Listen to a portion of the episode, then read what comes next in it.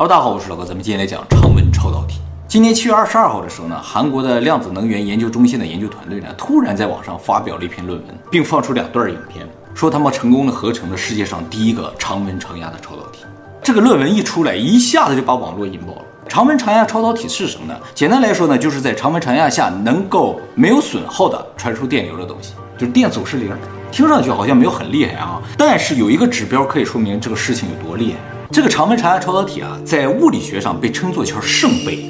就是搞物理学的人啊，都想实现这个东西，但谁又都做不到，就只能把它归类为叫科幻，啊，它是科幻啊。目前物理学上有几个圣杯，恰巧呢，我们都讲了，大家体会一下它是个什么东西啊？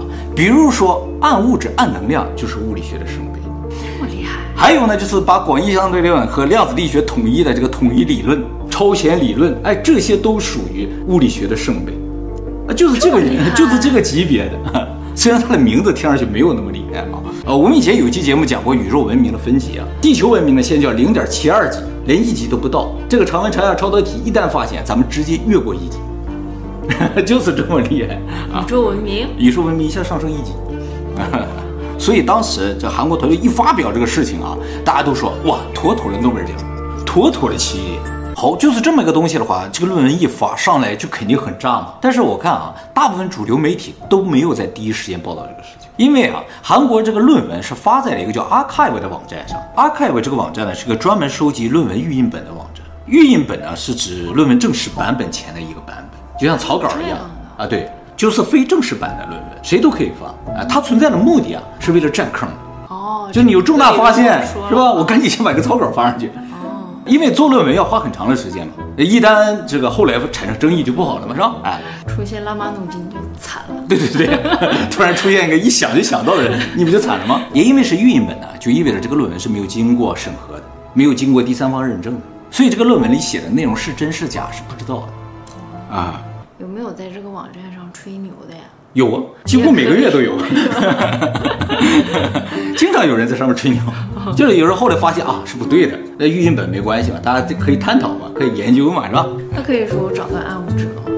也可以啊，大家看一眼也就不看了呗，对不对？所以第一时间嘛，就是主流媒体都没有报道这个事情。那么真正主流媒体给他报道这个事情是在七月末，特别是在八月一号的时候，最具权威性的科学杂志上呢，英国皇家化学学会的专栏作家德雷克洛维啊写了一篇文章，他这个文章写的挺长的啊，他最后有一个结论，他说：“我认为啊，这可能是目前为止最可信的一个常温超导体，期待接下来的发展。”这个权威杂志这么一说，一下子媒体就该报道这个事情。他这么说，给出了几个理由。第一个理由呢，就是他说中国科学院金属研究所、沈阳材料科学国家研究中心和美国劳伦斯伯克利国家实验室呢，通过计算机模拟，都认为韩国团队设计这个超导方案是可行的，是有可能的。第二个呢，就是韩国这个团队发表了这个论文里边写的这个合成方法超级简单。呃，以前呢也有不少人说自己合成这个超导体嘛，但后来都发现是假的。这些假论文都有一个特点，就是合成方法超级复杂。他的目的啊，就是让你很难验证他是对是错，而他写的超级简单，就很有自信，就这么简单就可以做出来，人人都可以验证，就明显就像真的嘛。第三个呢，就是这个论文啊，发表之后，仅过两个小时又发表了一篇相同的论文，而这两篇论文的作者是不一样的。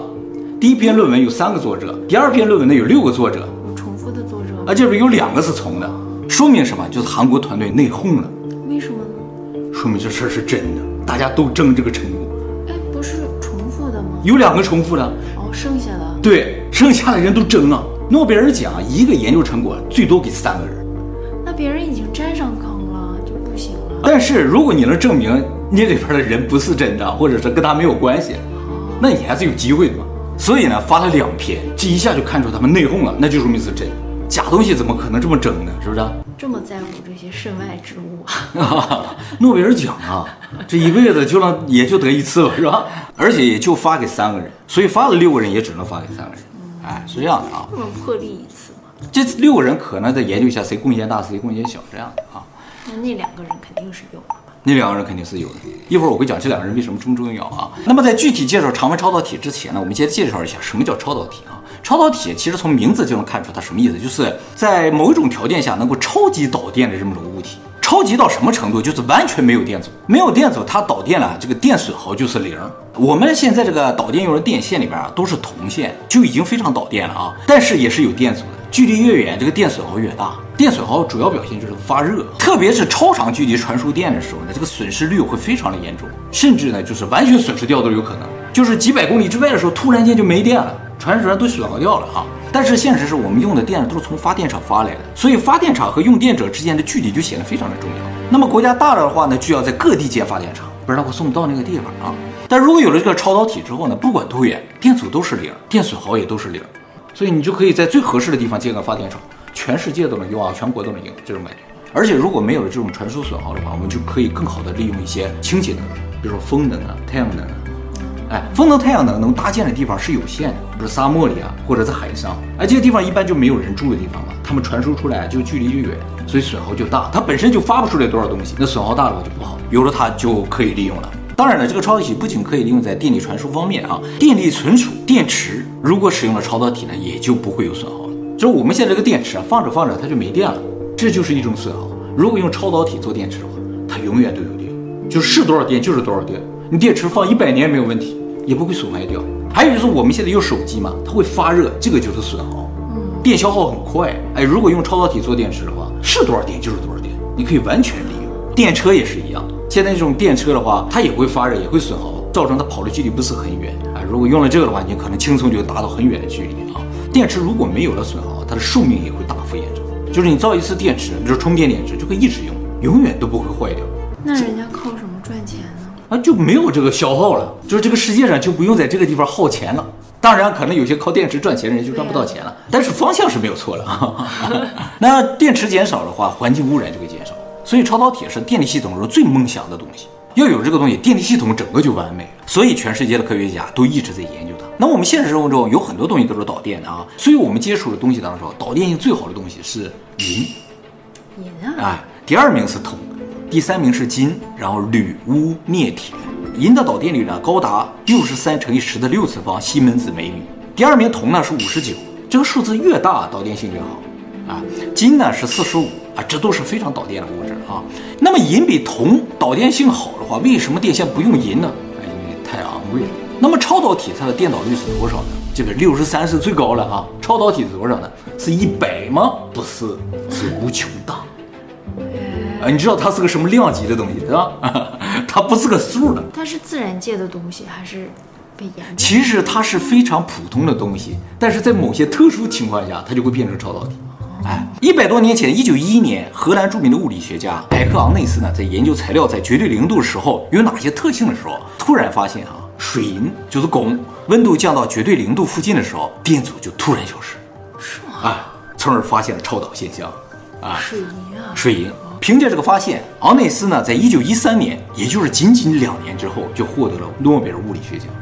后来呢，又发现铝啊、锡啊、铅呐都有这个特点啊，都有，都有，是不是都些很平常的东西？但是就要降到绝对零度附近。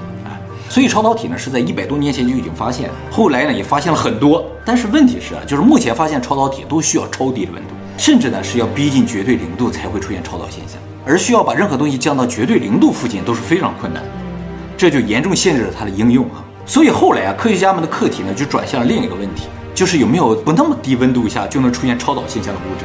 后来发现还真有，就在昂涅斯发现了这个超导现象过了七十多年之后，一九八六年。瑞士 IBM 研究所的德国物理学家约翰内斯·贝德努尔茨呢，与瑞士物理学家亚历克斯·穆勒发现，一种属于铜氧化物的陶瓷材料，在零下一百九十六度，也就是液态氮的温度下，就会表现出超导属性，比绝对零度稍微高了几十度。由于液态氮是非常容易制造的东西啊，这一下子让这个超导体的制作成本大幅降低。利用前景呢也大幅提升，属于超导领域的重大突破性发现。这两位科学家因为这个发现，仅仅在一年之后就获得了1987年的诺贝尔物理学奖。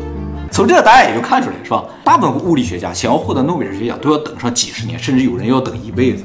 爱因斯坦发现光电效应也等了十几年，才给了诺贝尔奖，就是要验证他这个结果对不对啊？究竟有多大贡献之类的，这个都不用，你一出来直接就给。才说这个韩国团队，如果说的是真的，直接诺贝尔奖。确实需要争一争，是不是？那之前发那三个人都没跟他们说好，自己悄悄就发了。啊，对呀、啊，就是嘛，争就是这个特点，你跟人家商量就来不及了，人家就发出去了。那应该是除了两次都有的那两个人之外的那个人发的吧？对，怀疑就是他发出去了，他着急了，一旦不带他怎么办？所以他就提前把你两个人加上他给发上去了。后来人一看，我怎么发上去了？赶紧整理了些，又发了一个，说这才是正式版。好，虽然这个零下一百九十六度仍然是非常低的温度啊，但是在超导领域已经算是高温了。毕竟大部分材料都需要到绝对零度附近才有超导现象，所以啊，在一九八六年发现这个材料就叫高温超导体。虽然温度并没有那么高，那么高温超导体发现之后呢，虽然这个利用环境啊、利用场景大幅改善，但是大家也知道，这不是我们现实生活中能接触到的温度，所以即使是高温超导体呢，在我们现实生活中也是几乎没有利用的。就是说，你的手机里啊、电脑里啊、任何电子设备里都不可能放置一个液态氮的环境了，而且你要不断的补充这个液态氮。就是手机以后可能充会儿电，要充会儿液态氮，那就没有意思了。所以自从一九八六年之后呢，超导领域的科学家们又开始研究有没有这种在常温下能够超导的材料，是吧？这才是真正的应用啊。那么到目前为止，发现的高温超导材料里边，温度最高的是一种含汞、钡、钙、铜、氧的材料，它的超导温度呢是零下一百四十度啊，也是非常低的啊。那么除了这一次之外啊，在之前的大新闻呢，是三年前，二零二零年的时候，《自然》杂志上，哎，就是已经正式发表了啊。美国罗切斯特大学和英特尔公司、内华达大学的联合研究团队发表论文说，含碳硫化氢呢，在室温十五度的时候就出现超导现象。嗯，但是很遗憾的是，这种超导体虽然温度要求不高，但是对压力要求非常大。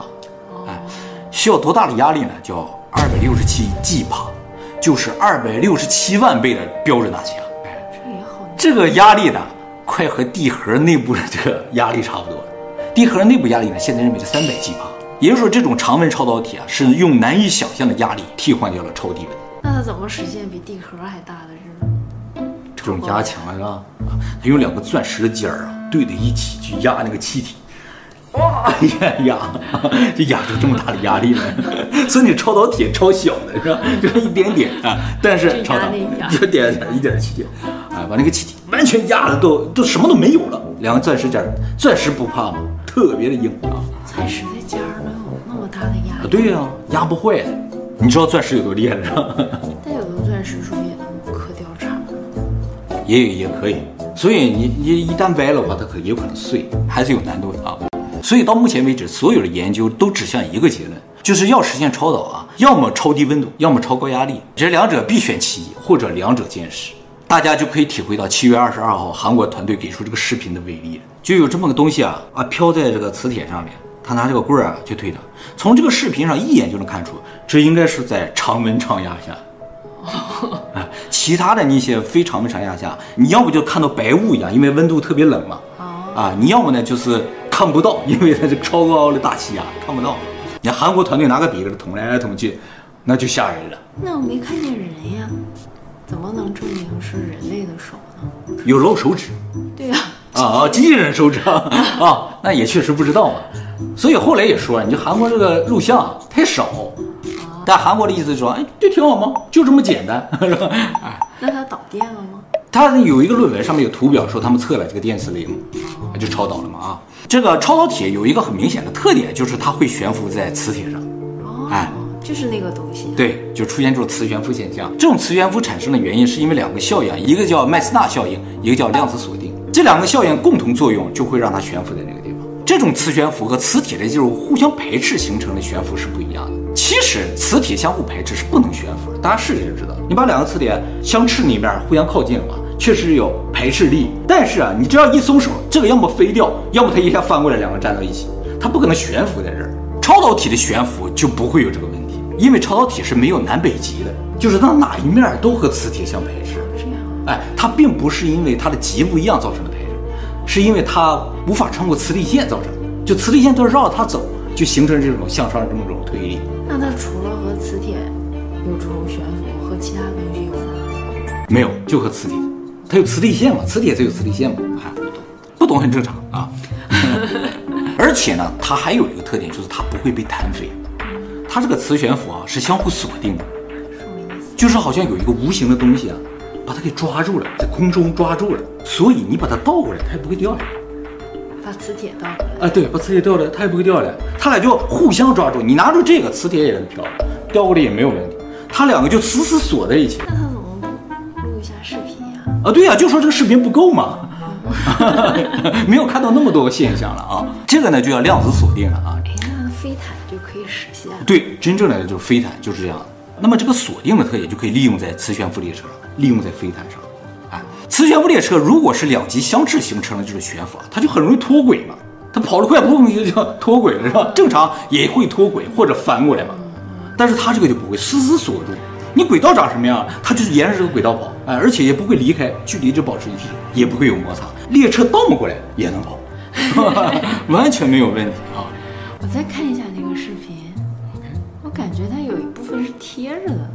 这种叫半悬浮，这个半悬浮也应该不是因为它那块东西太大造成的，太重了造成的。你减一半，它估计也是半悬浮的。但是它表现出这种反磁性，这是超导体的一个特点啊。当然了，有反磁性的东西也不都是超导体，有些东西它有反磁性就不是超导体。超导体的关键是没有电阻，悬不悬浮只是它的一个表象。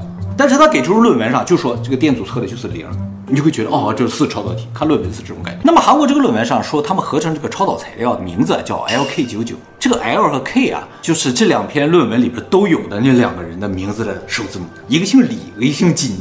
哦，九十九呢是年份，就说这个材料其实一九九九年发现，他们经过二十多年的验证，认为这个东西是真的，所以才给它命名叫 LK99。化学式呢长这个样子，是一种含铅含铜的磷酸根氧化物。它的超导温度是多少度呢？是惊人的一百二十七度，就是说只要在一百二十七度以下，一个标准大气压，它就是超导体。试问一下，不仅是室温了，你就是一百度也没有问题，它也是超导体，不像那些一定要降到零下几百度。那它零下也也是可以的。对，只要在这之下就行。而且韩国团队说，这个东西制作起来非常简单，使用硫酸铅和磷化铜呢混合在一起，一加热就可以得到。这个硫酸铅和磷化铜啊是超级便宜的东西。很多工厂里都会有啊，当然我们现实生活中可能不是那么容易接触到的，工业上利用比较多，所以这个东西做出来也不难，也不需要什么特殊的环境啊，只要稍微加热一下就可以了。这个制作方法呢，也是让世界科学家为之一惊的地方。到目前为止，所有超导体都需要特殊环境才能制作出来，而韩国科学家说不用，就把最常见两种材料混在一烧就有了。其实这也是从理论上来说最不可思议的地方。为什么这么说？是这样的啊，就是为什么有些物质在低温或者是高压下会变成超导体，目前是不完全清楚的。哎，虽然也已经有不少理论可以加以说明，但是并不能解释所有超导现象。但是所有超导体确实有一个共同点，就是它们要么低温，要么高压嘛。而这两个条件呢，都是在缩小这个材料的体积。金属低温它就会收缩嘛，气体高压它也会收缩嘛。啊。所以就感觉啊，只有缩小体积才能形成超导体。如果真的是这样，那常温常压超导体几乎就是不可能。因为常温常压之下，为什么可以缩小体积呢？换句话说，韩国团队的这个常温常压超导体啊，要么就是和目前所有超导体完全不同的一个机制形成，它不需要缩小体积；要么呢，就是在我们看不见的地方，它实际上已经缩小体积了。什么意思？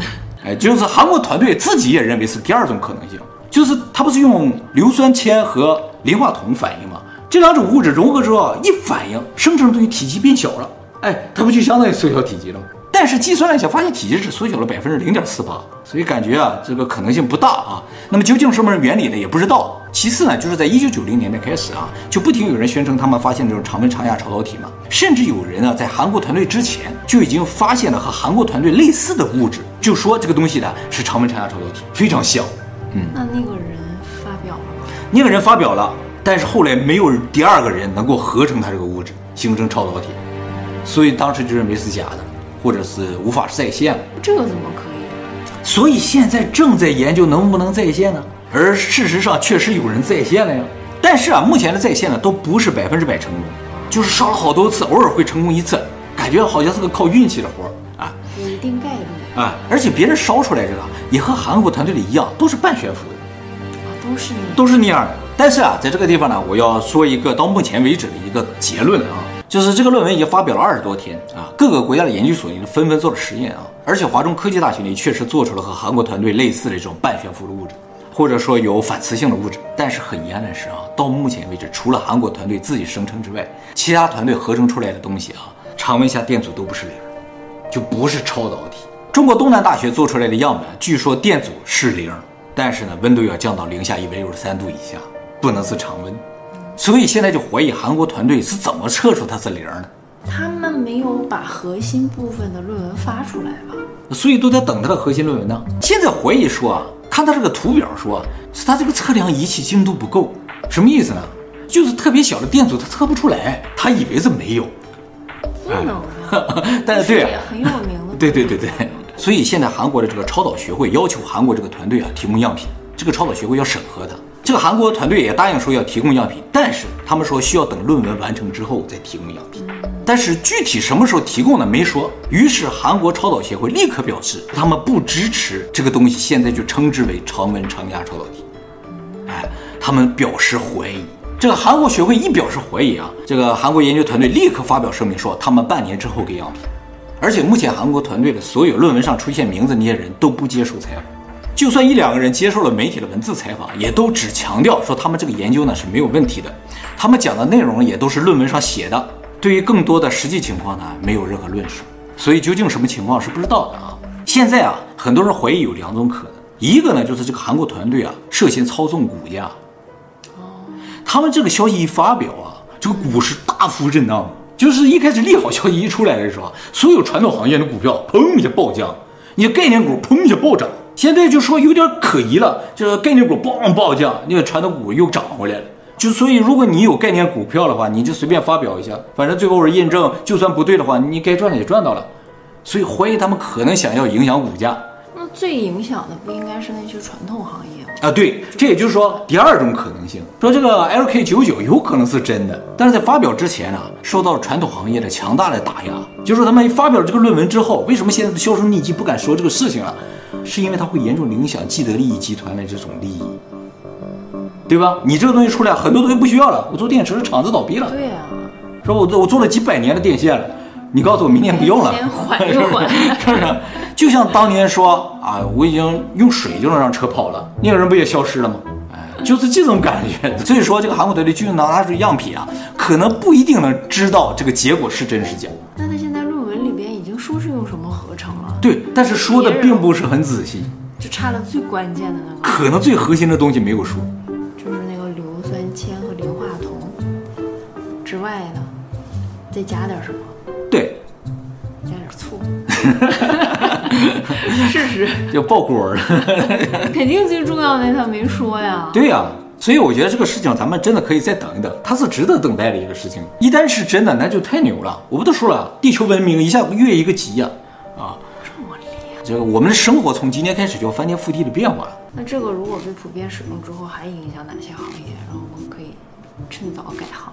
这个长温长压超导体如果实现的话，除了传电、储电的领域之外，还有这个磁悬浮列车之外啊，最可能的应用领域呢，还包括计算机领域。就是我们现在电脑芯片啊，都是需要散热的。哦，这就影响它的性能。但是如果用超导体做的话，它不散热，你想做多大多快都是有可能的，是吧？你的电脑可以做得更薄，不需要留风扇的位置。还有就是量子计算机，超导体是量子计算机的核心技术之一，这个就可怕了。人工智能用上量子电脑，那人类不就要灭绝了，对不对？还有呢，就是核聚变技术，哎，超导体是核聚变技术的一个核心技术，所以它是很多奇异点的一个核心技术。你说可不可怕？如果是真的的话，如果是真的。